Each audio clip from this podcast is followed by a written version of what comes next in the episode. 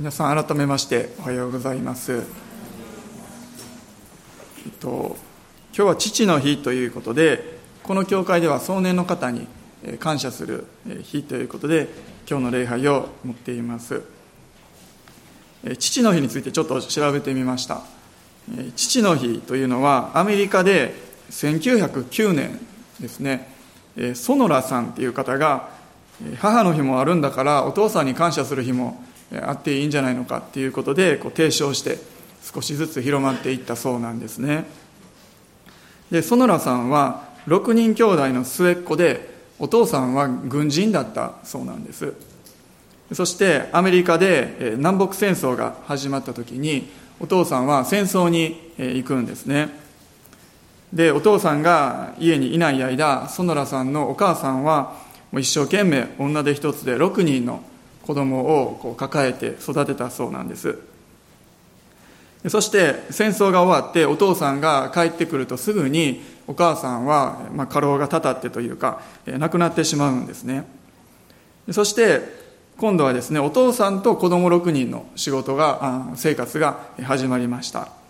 でお父さんも、まあ、慣れない家事とか子育て頑張ってそしてお仕事もえー、本当に一生懸命頑張ってもう再婚することもなくもうずっと働いてですね。そして6人の子供さんがみんな、えー、成人してでその後でお父さんもまた亡くなったそうなんですね。そしてその後園良さんは父の日っていうのも持ってほしいとそういうことを教会の牧師先生にお願いしてですねそこから父の日っていうものが始まっていたそうなんですね。それが少しずつアメリカで広がってそしてやがて日本にも入ってきたっていうことだそうなんですね、まあ、何かこのストーリーを知るとアメリカの歴史というかそしてこの昔の生活が大変だったそのような時代ですね。そのような要素を感じるんですけれども日本では少しお店の商売の機会みたいにですねなってしまっているとこもあるかと思いますけれどもでもその始まりっていうのは本当にもう純粋にお父さんに感謝したい。そういう気持ちからですねこの日が始まったようなんですね。まあ、個人的には私にとっては本当に父となって最初の父の日なんです。さすがにまだお父さんありがとうとはこう言ってくれないので、まあ、せめてこうパパと言わせようとですねこの数週間頑張ってパパパパパパと朝晩ですね言い続けていたんですけれど、まあ、ちょっと新しいギャグだと思われてしまったみたいでですね、まあ、笑うだけで結局言ってくれることはできなかったんですけど来年言ってくれるかなと楽しみにしています。で私たちが父親として願うべきことまた母親として子供としても同じだと思うんですけれどもそれは家族が全ての意味で守られて平和であってほしい平安であってほしいそのことを願うと思います。そしてそれがどのようにして実現していくのか、えー、一言で言うとそれは家族の中家庭の中に神の国が来る御国がやってくること。それを通して実現するんですね。なので私たちは主の祈り最初の方にですね御国が来ますようにという願いありますけれどもその願いを私たちは持っていくんです。御国をこの地に来たらせたまえやと。毎週ですね礼拝の中でも私たち賛美します。この地にこの地に来たらすたまえというとちょっと広すぎてピンときにくいきにくいんですけれどももし私たちそれぞれの家庭に御国がやってくる神様の支配が実現したらそして全ての家庭にそれが実現したらそれはもうこの地全部にそれが来たっていうことになるんですね。聖書の中にそのように神様の国が家庭に家族の中にやってくるっていう場面がいくつかあります。でその中から一つ、え今朝は皆さんと一緒に、え見ていきたいと思います、えマルコの福音書の一章をお開きください。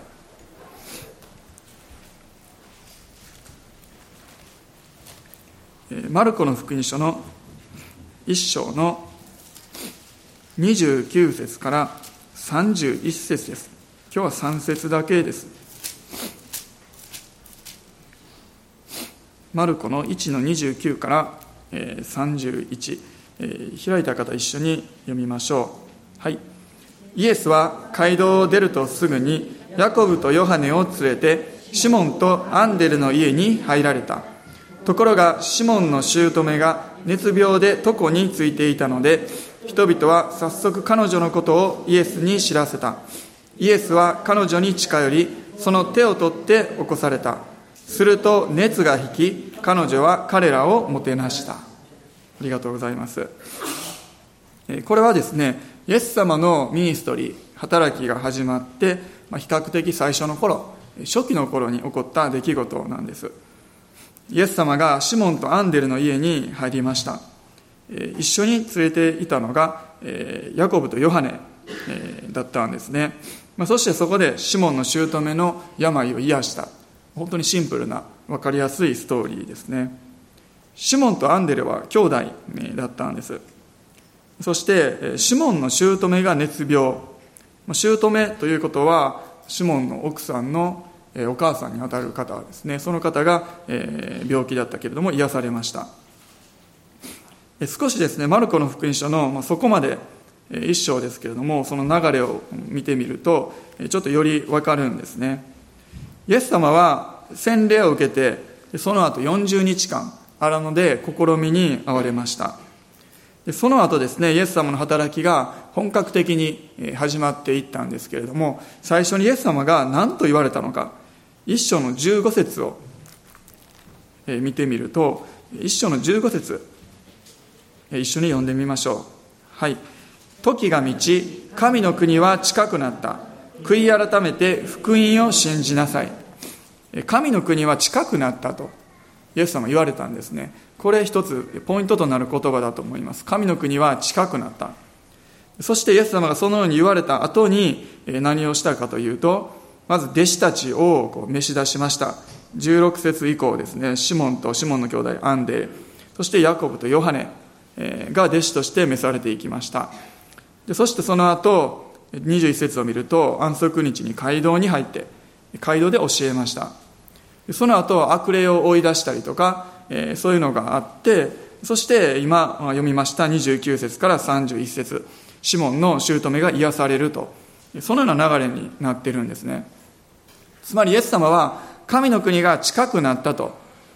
宣言されてその後にじゃあその神の国というものがどういうものなのか示すために弟子たちを召されてまた悪霊を追い出してそしてシモンの姑の癒しを行った。これが神の国なんだよ。神の国とはこういうものなんだよということをですねイエス様は実際に示されたんですね。私たちはそのようにこの地上においても神の国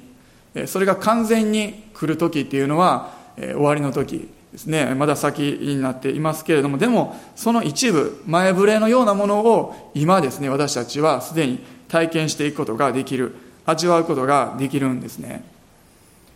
でこのシモンの姑の癒しの箇所からいくつかのこと私たちは学んでいくことができると思います。まず一つはですね29節を見るとシモンとアンデレの家に入られたとあります。イエス様は家に入ってこられたんですね。イエス様は私たちの家に来てくださるお方なんです。でこの家というこの単語ギリシャ語でオイキアという単語なんですけれどその語源はオイコスっていうんですね。皆さんももしかしたら一度は聞いたことのある単語かと思います。ギリシャ語なんですけれどあのギリシャといえば数年前からギリシャヨーグルトがなんか健康にいいとかでですね流行ってるみたいなんですね。ギリシャ人ヨーグルト毎日のようにこう食べるみたいでなんか日本が日本人が普通に食べるヨーグルトよりももっと濃厚で美味しいそうなんですね。私はもう乳製品が全然好きじゃないので、えー、食べないですけれどもあまり。その中で日本で売られているギリシャヨーグルトの中でもオイコスっていうのがあるんですよね。皆さんもしかしたらスーパーとかでご覧になったことあるかと思うんですけれどそれがこの家っていう意味なんです。ギリシャ語なんですね。なのできっとこうギリシャの家の普通のこの冷蔵庫にあるような一般家庭で食べるようなヨーグルトっていうのをこう目指してその名前を付けたのかなと思うんですけれども家オイコスっていうのはそのように本当に家ですね。私たちが暮らしている普通の場所また一番生活の中心になるところでありプライベートな場所とも言うことができると思います。イエス様はそういうところに来てくださるんですね。そのような私たちの本当に一番中心的な居心地のいいまた大切なところそこにイエス様が確かに入ってきて来てくださる。そしてそこに抱えている一番革新的な問題にもイエス様は触れてくださる。ことができるんですね。小学生の頃家庭訪問っていうのがありました。今でもあるのかな多分あるんかなと思いますけれど学校の先生がこう家に来てくださっていろんな話を一緒にするんですね。で普段はもう先生はもう学校で私たちは家という生活があって何かそれがこう別々に切り離されてる感じがするのに何か普段学校にいる先生が家に来るっていうのがすごくこう不思議な感じがするというかちょっと緊張感もありますし何かこの学校とこの家のこの境界線が、えー、こう混じり合うようなですねそのような機会かなと思ってですねちょっと不思議な感じを覚えたのを覚えています。イエス様福音っていうのもですね何か家と外側家と何か教会の出来事っていうふうに分かれているものではないんですね。イエス様もこの家の方にこう来てくださるお方であるっていうことです。家庭は家庭。えー、教会は教会。何か境界線があって分かれているって。そういうことはないんですね。私たちのプライベートなところまた一番大事なここに来てほしい。ここが一番イエス様に来てほしい。触れてほしいんだっていうところにイエス様は来てくださることができるんです。でこの世界にはいろんなこう大きさというかレベルの社会がありますね、一番大きく見てみると地球っていう全体世界中という一つの社会があります。でもう少し絞ると日本っていう、社会があります。でさらに絞っていくと、えーまあ、大阪であり、富田林昭和町というような地域の社会というのが、あるんですね。でももっと絞っていくと家族っていうのが私たちにとっての一番小さな社会であってまた一番基本的で重要な社会かなっていうふうに言うことができると思うんですね。なので私たちの家庭家族その在り方っていうものが結果的にはこの国この世界全体の在り方を決めていくっていうふうに言うことができると思うんです。ですのでイエス様はまず私たちの家庭家族ですね。そこが触れられること。そのことをイエス様は願っておられるんですね。そのところに神の国が来てほしい現れてほしいそれがイエス様の願いなんです。家と私たちが言うと住んでる建物っていう意味もありますけれどもそれだけじゃなくて、ま、家族とかそこに集まってる人の集まりですね。そのような意味も含まれていると思うんです。つまりイエス様はシモンの家そういう建物に入られたあっていう以上に、シモンの家族、そしてそこには人々がいたと書かれていますので、そこにいた人々、えー、召使いとか友達もいたかもしれないです。そのような人々の内側に来てくださったっていう、えそういうことなんですね。例えば、ザーカイの有名な話もあります。そのことを考えても、イエス様はわざわざザーカイの家に行かれたんですね。木の上に登っていたザーカイとイエス様が出会ってイエス様はもしかしたら木の下から話しかけてもうその会話だけで十分だったかもしれないんですね。それだけでもうザーカイが救われたかもしれないです。でもイエス様はわざわざザーカイの家に行かれたんですね。なぜなら彼の家にも神の国が来てほしいとそのようにイエス様は願っていたからです。そしてイエス様ザーカイの家に行って悔い改めたザーカイの言葉を聞いてイエス様はこのように言われたんですね。今日救いがこの家に来ましたこのうちに来ましたと。この家に来ました救いがとイエス様は言われました。おそらく変えられたザーカイの姿を見て彼だけじゃなくて彼の家族も救われたんだと思うんですね。そのようにイエス様は皆さんの家にも入ることができるんですね。そして皆さんの家がこう変えられていくことそのことをイエス様は願っておられます。それはまずもちろん私たち自身ですね。そこから始まっていきます。そしてもしかしたら一緒に住んではいないかもしれないけれども自分の兄弟であったりとか自分の両親であったりとかまた親戚そして親しい友人そのような人間関係というのは私たちみんなが持っているものだと思うんですね。それらが変えられていくことそのことをイエス様は願っているんです。そしてまた本当に個人的なプライベートな問題深い問題にも触れたいと。そしてそこを癒したい。主が支配したいと。そのようにイエス様は願っておられるんですね。ですから私たちはその部分もイエス様に委ねて明け渡していきたいと思うんです。もう一つ、えー、見てみたいのはイエス様はなんでシモンの家に行くことになったのかなということです。ここを見てみると特にその理由は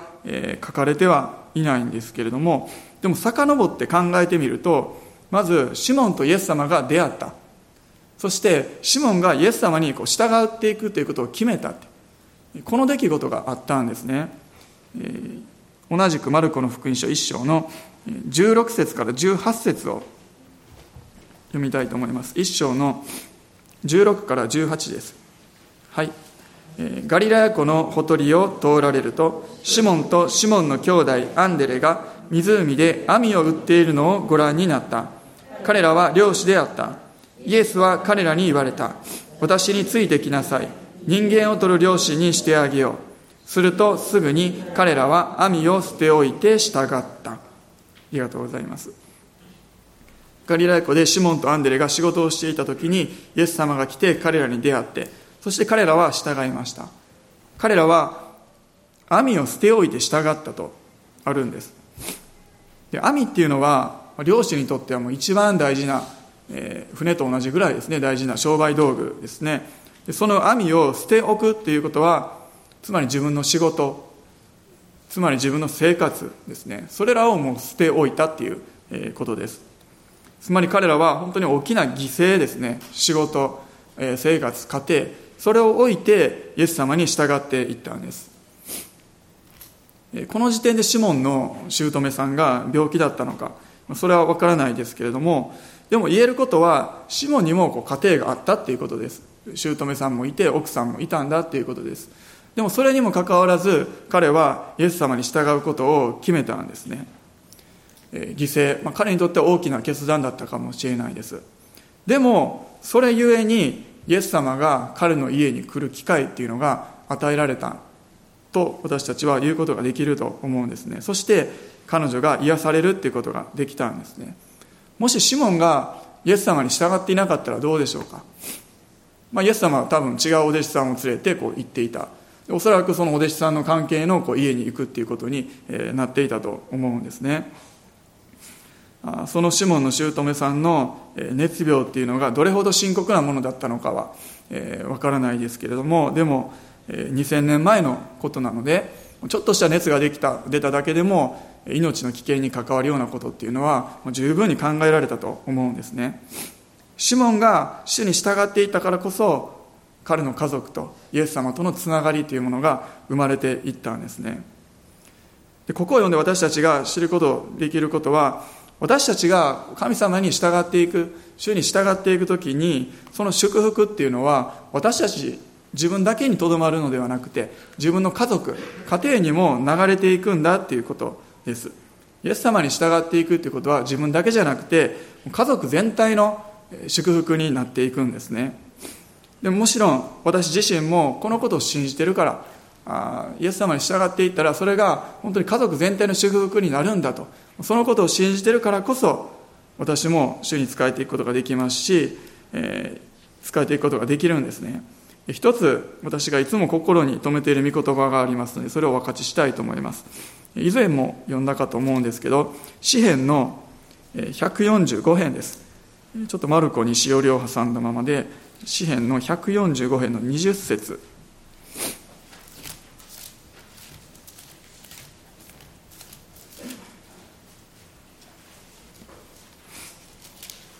詩編145編の20節を読みたいと思います。開いた方一緒に読みましょう。はい。すべて主を愛する者は主が守られる。しかし悪者はすべて滅ぼされる。特に前半ですね。全て主を愛する者は主が守られる。つまりですね私たちが注意すべきこと心に留めておくべきということは自分は神様を愛しているだろうか。主を愛しているだろうかっていうことです。もし愛しているのであれば主が守ってくださる。もちろんそこに私たちの家族も含まれている。主の守りの中にあるということできると思うんですね。もちろん誤解しないで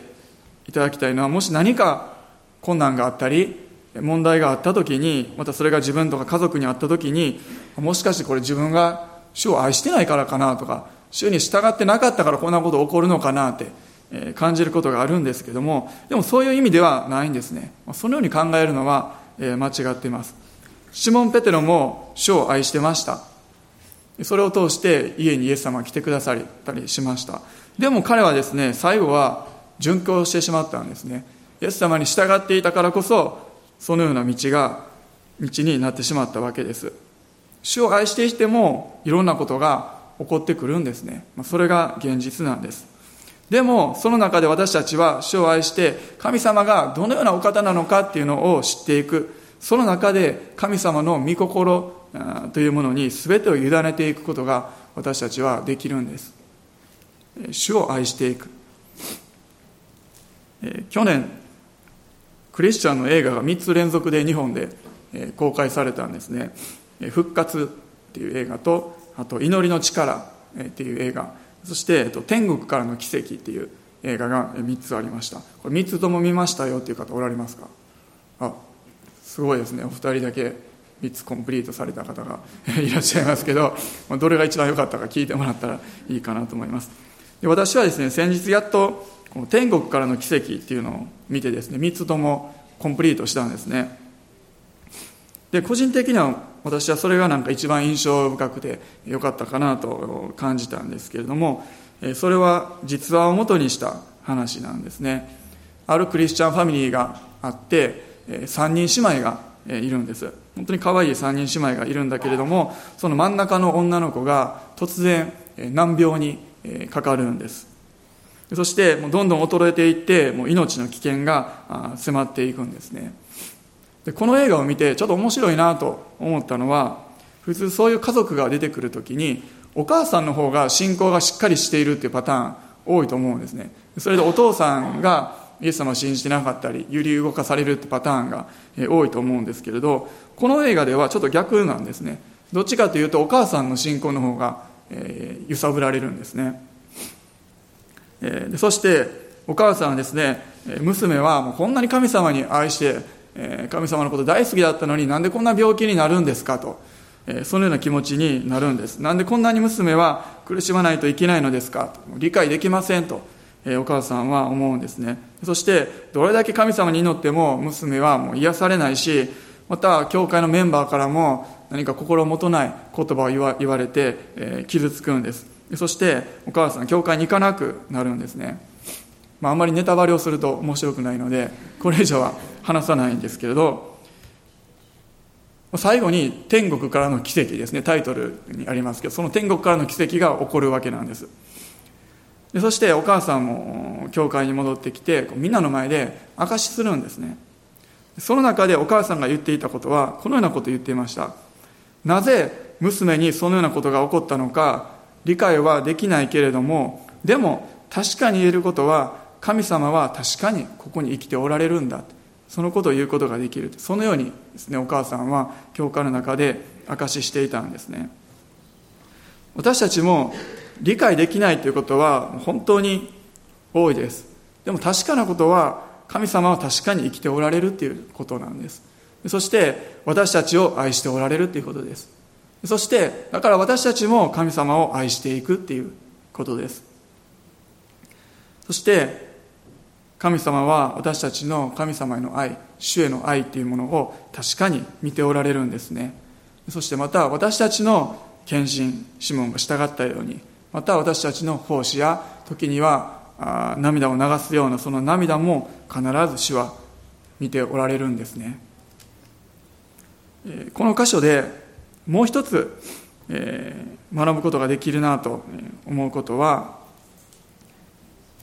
この本当に短い3節の中でですね本当に人と人人間と人間との間の素晴らしいその人間関係というか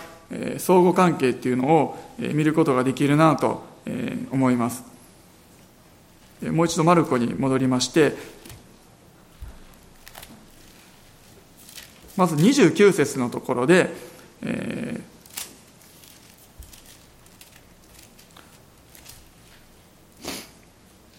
イエス様が彼らの家に入られた。でそれはシモンが主に従ったと。それ前提があります、えー、シモンが主に従いそしてイエス様が家に来る機会が与えられた。そして次に、えー、人々がイエス様に姑のことを伝えたんですね。30節を見ると人々は早速彼女のことをイエスに知らせた。人々がイエス様に知らせました。そして次にイエス様が姑を癒しました。これ31節。そしてさらに癒された姑が人々をこうもてなしたんですね。何かこのつながりのようなものを見ることができるんですね。つまりそれぞれが一人一人が何か他の人のことを考えてこう行動している。そのようなつながりをここで見ることができるんです。シモンはイエス様のことを考えてまた人々は病の姑のことを考えてまたイエス様もその病の姑のために行動してそして姑さんは人々のためにもてなす。何か本当に自己中自己中心的な人がここには出てこないんですね。他の人のことを思いやって行動していく。その中で本当に祝福のつながりというか祝福の連鎖みたいなのがここで起きているんですね。これが本当に美しい神の国の姿だなとここを見るときに思うんです。祝福のつながり。そしてもう一つはそれぞれがこの与えられた賜物を生かしているなここを見たときにそれが分かります。ある人は直接的にイエス様に従っていく人がいます。シモンやアンデレヨハネやヤコブ、まあ、今で言うと進学校とか宣教師に行く先生もいます。ある人はイエス様をこう紹介するのが得意なんですね。ここに出てくる人々は、イエス様にこう姑のことを伝えてこう連れてくる。そのようなつながりをもたらそうとしました。何か伝道の賜物があるような、人のような感じですよね。またある人は人をこうもてなすのが大好きなんです。料理を作ったり、家に招いたり下の姑のように。それぞれがこう自分の賜物を生かして与えられたこう役割をこう果たしていく。そこに何か素晴らしい美しいつながり関係っていうのをここで私たちは見ることができるんです。KBI の3年生の時にある教会を訪問してそこでその教会の様子を見ながら教会の牧師先生の話を聞くというですね実践的な講義授業がありました。でそこである教会を訪問した時に先生がどのようにして教会のメンバーの方の賜物を励ましてですね用いるように励ましているのかっていうですねそのようなことを教えてくださったんですね。でどのような賜物があるのかその種類っていうのを先生がこう話の中言ってくださって私はそれをメモを取ったんですね。でそのメモが先日ちょっとちらっと見つかって読んでいたんですけれどもその中で賜物の種類っていうのを全部で5つありました。一つは能力。英語で言うとアビリティですね。これはすごく分かりやすい賜物だと思います。何かをすることができるっていう賜物ですね、えー、むしろほとんどの方はもうこの能力の賜物しかこう賜物っていうふうにこう、えー、イメージを持っていなくてですね。それ以外のことに目が行きにくいかもしれないんですけれどもでも他にもいろんな賜物があるんです。2つ目は全部で5つあります。2つ目は経験 experience ですね。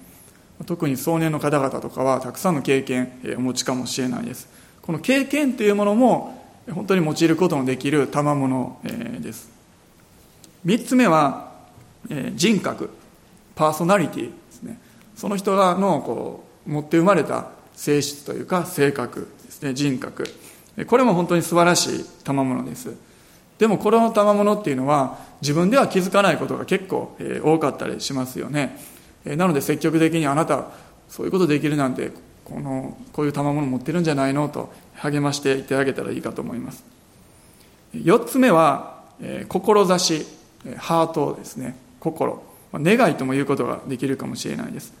イエス様のためにこんなことをしたいっていう志とか願い思いですね。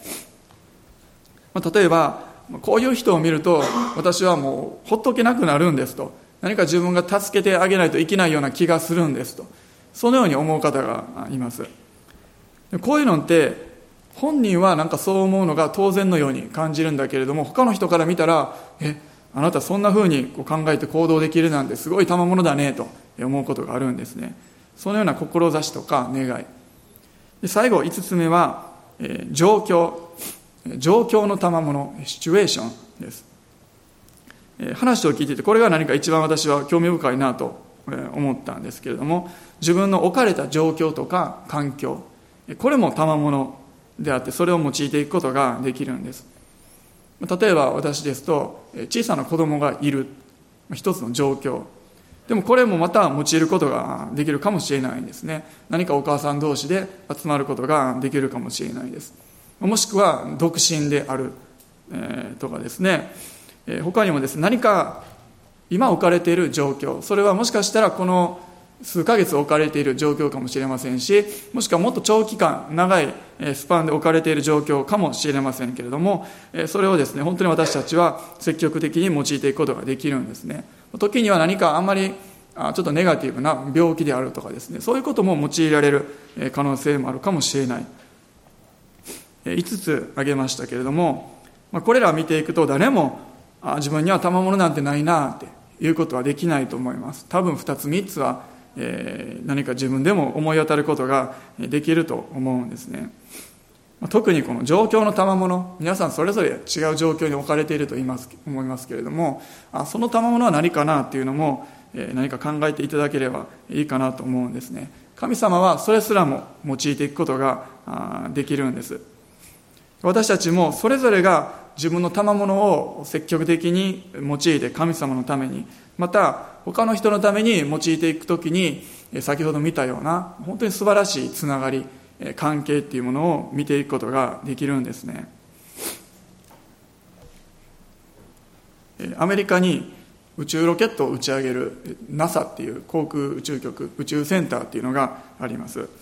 有名な話なんですけど大統領のジョン・ F・ ケネディがそこを訪問した時にこんなエピソードがあるそうなんですね。大統領はその宇宙ロケットを打ち上げるそのセンターへ行った時にそこでですねほうきを持っているお掃除の清掃員さんに出会いました。で大統領は彼に聞いたんですね。あなたのここでの役割仕事は何ですか？と、えー、彼に聞きました。そしたらですね彼はこう答えたんですね。大統領私は人類を月に打ち上げるお手伝いをしています。そのようにですねほうきを持った掃除の係の方が言ったそうなんですね。私たちは何をしている時にでも今している何かそれ自体ですねそのことだけに目を留めるんじゃなくてもっと大きな視点を持っていくことができるんです。つまり私たちは神の国のために使えているんだ神様のために働いているんだそのような視点ですね。それを持つ時に私たちはますます喜んでまたその賜物その働きに誇りを持って今置かれているところで使えていくことができるんです。神の国御国が地上に来るっていうのがどういうことなのか。神の国っていうのは神様の支配のことなんです。神様の支配がある。それが神の国が来ている。えそういうことなんですね。神の支配があるっていうのはえどういうことなのか。それは神様に従っていくことでありますしまた神様のルール規則その中で物事とか人間関係それが動いていくっていうことです。そして神様が言われたその規則の中で一番大事なことが神様を愛すること。そしてあなたの隣人を愛しなさい。このことなんですね。なので私たちがそれをしていくときに本当にそのところに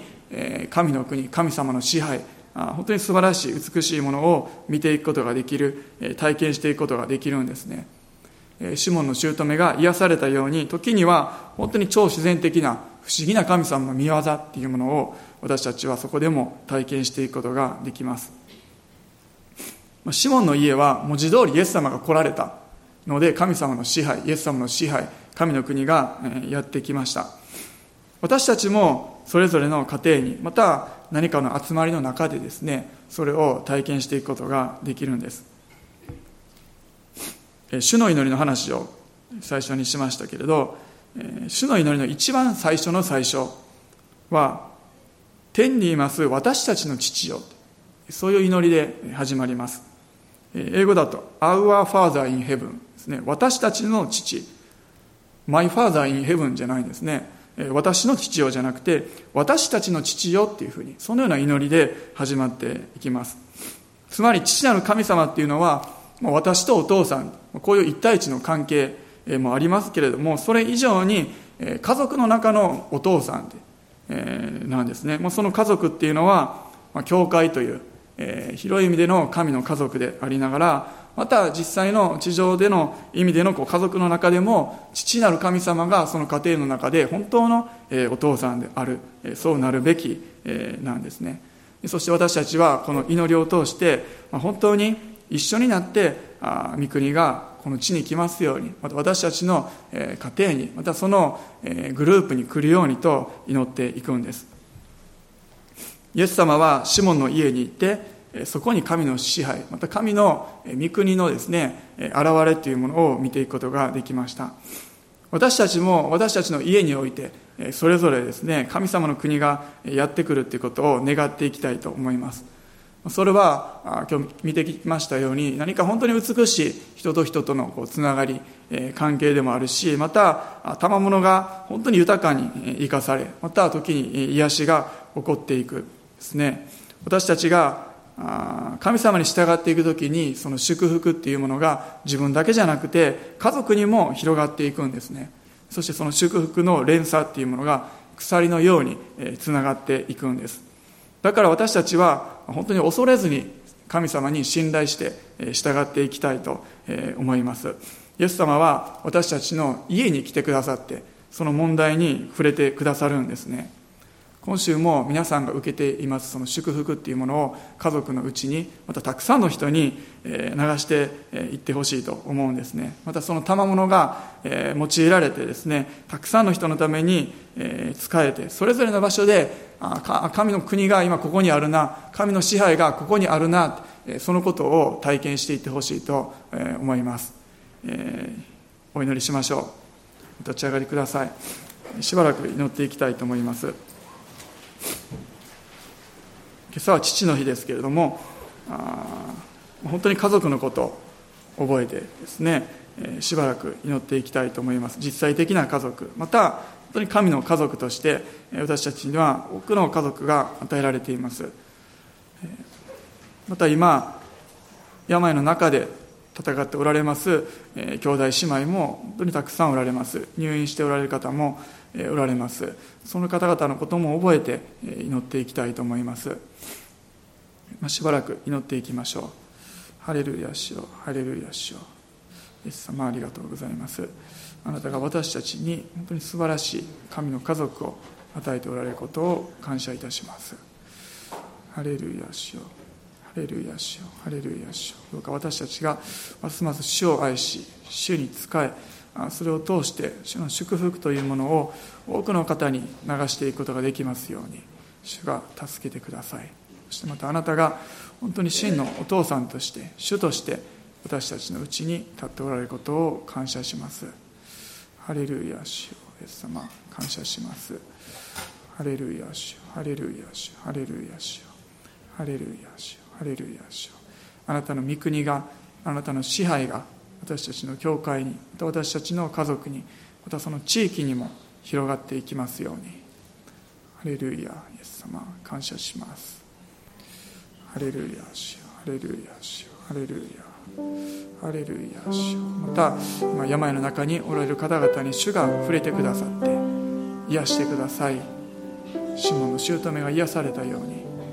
私たちもこの地においてその癒しを見ていくことができることを感謝します。ハレルヤ主よ私たちの家族にハレルヤ主よ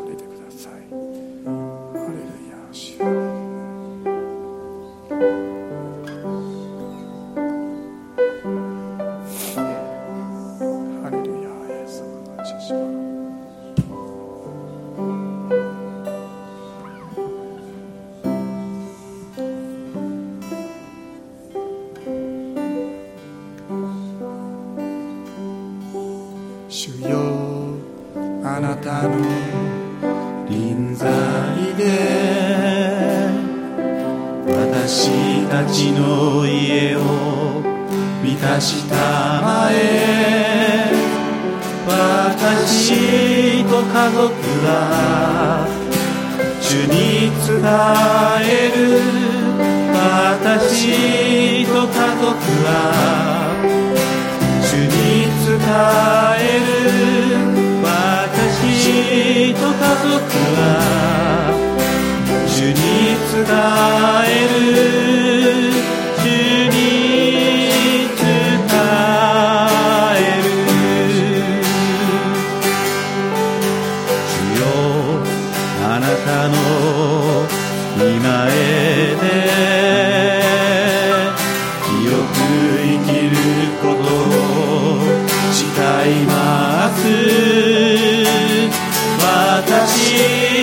家族は主に伝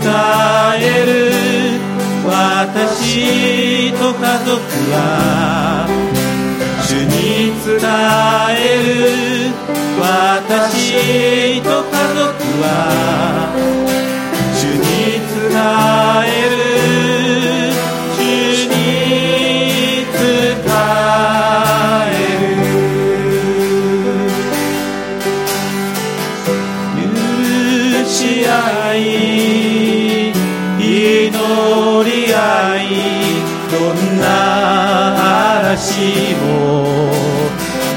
見事はを信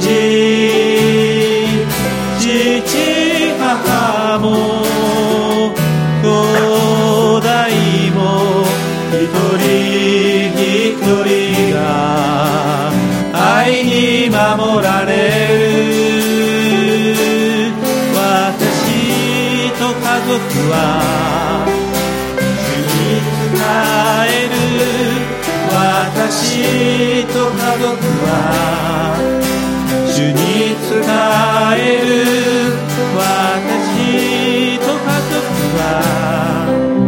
主に伝える主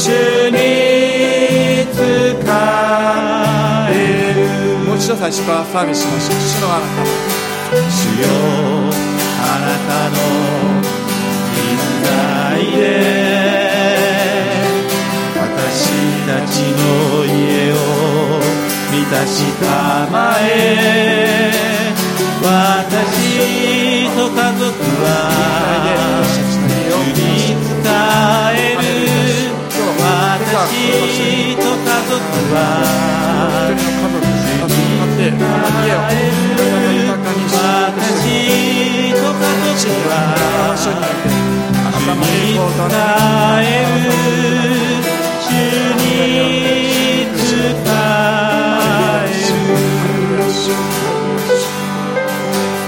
よ。あなたの見前で。清く生きることを誓います。私と家族は主に伝える私と家族は伝える私と家族は主に伝える主に伝える。許し合い許し合い祈り合い。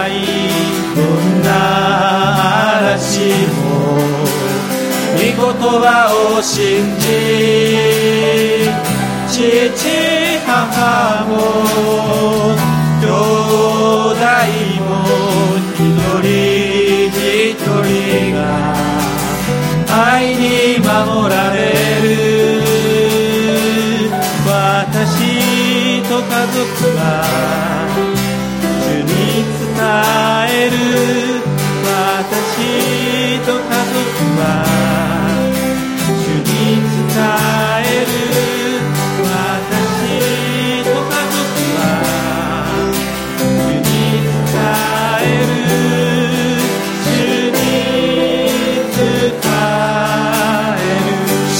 え主に仕え。主に仕え。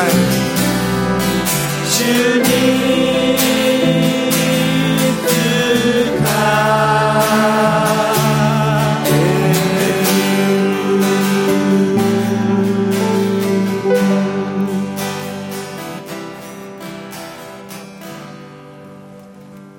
私たちの主イエス・キリストの恵み父なる神の愛精霊の親しき交わりが私たち一同の上に特に今朝は私の愛する壮年の方々の上にまたそのご家族の上に豊かにありますように。アメン。